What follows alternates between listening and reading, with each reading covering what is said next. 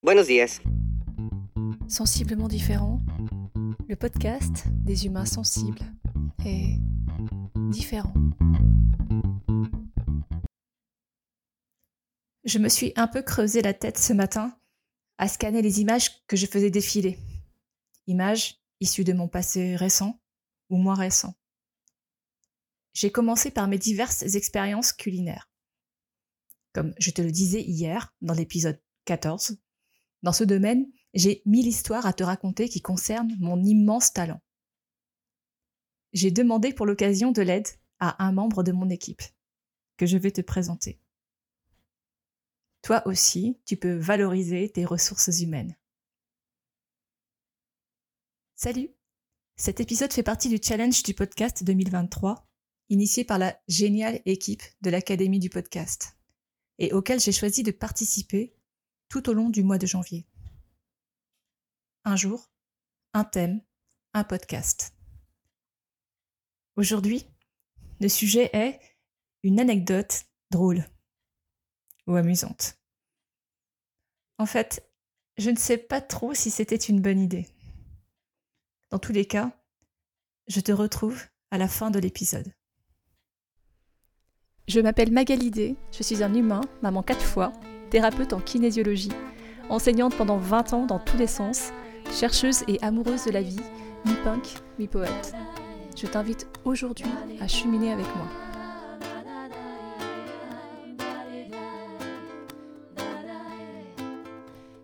Abonne-toi à ce podcast que tu peux trouver sur toutes les plateformes pour ne rien manquer et participer à cette aventure extraordinaire, la tienne. Tu peux choisir d'être simple auditeur ou de devenir acteur.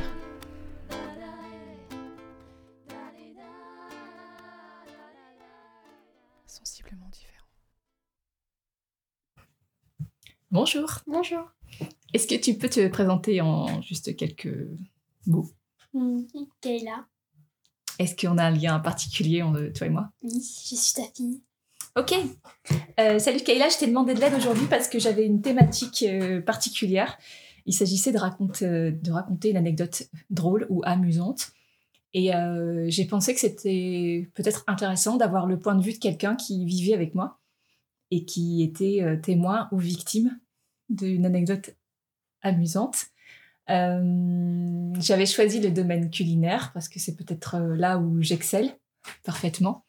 Et sachant que tu vis dans ce contexte-là assez fréquemment, je voulais savoir ce que tu en pensais déjà et ensuite si tu avais une anecdote à partager avec nous. Euh, oui, euh, tu fais cramer le riz, tu fais cramer les pizzas.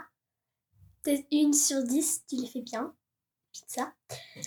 Sinon, euh, voilà. D'accord, donc euh, ce que tu penses globalement de, de mon talent se résumerait à quoi? Tu sais faire une pizza sur dix. Ok, c'est un bon résumé. Mm. Et euh, aurais-tu une anecdote à partager avec nous sur euh, une situation qu'on aurait vécue euh, récemment ou de façon plus ancienne?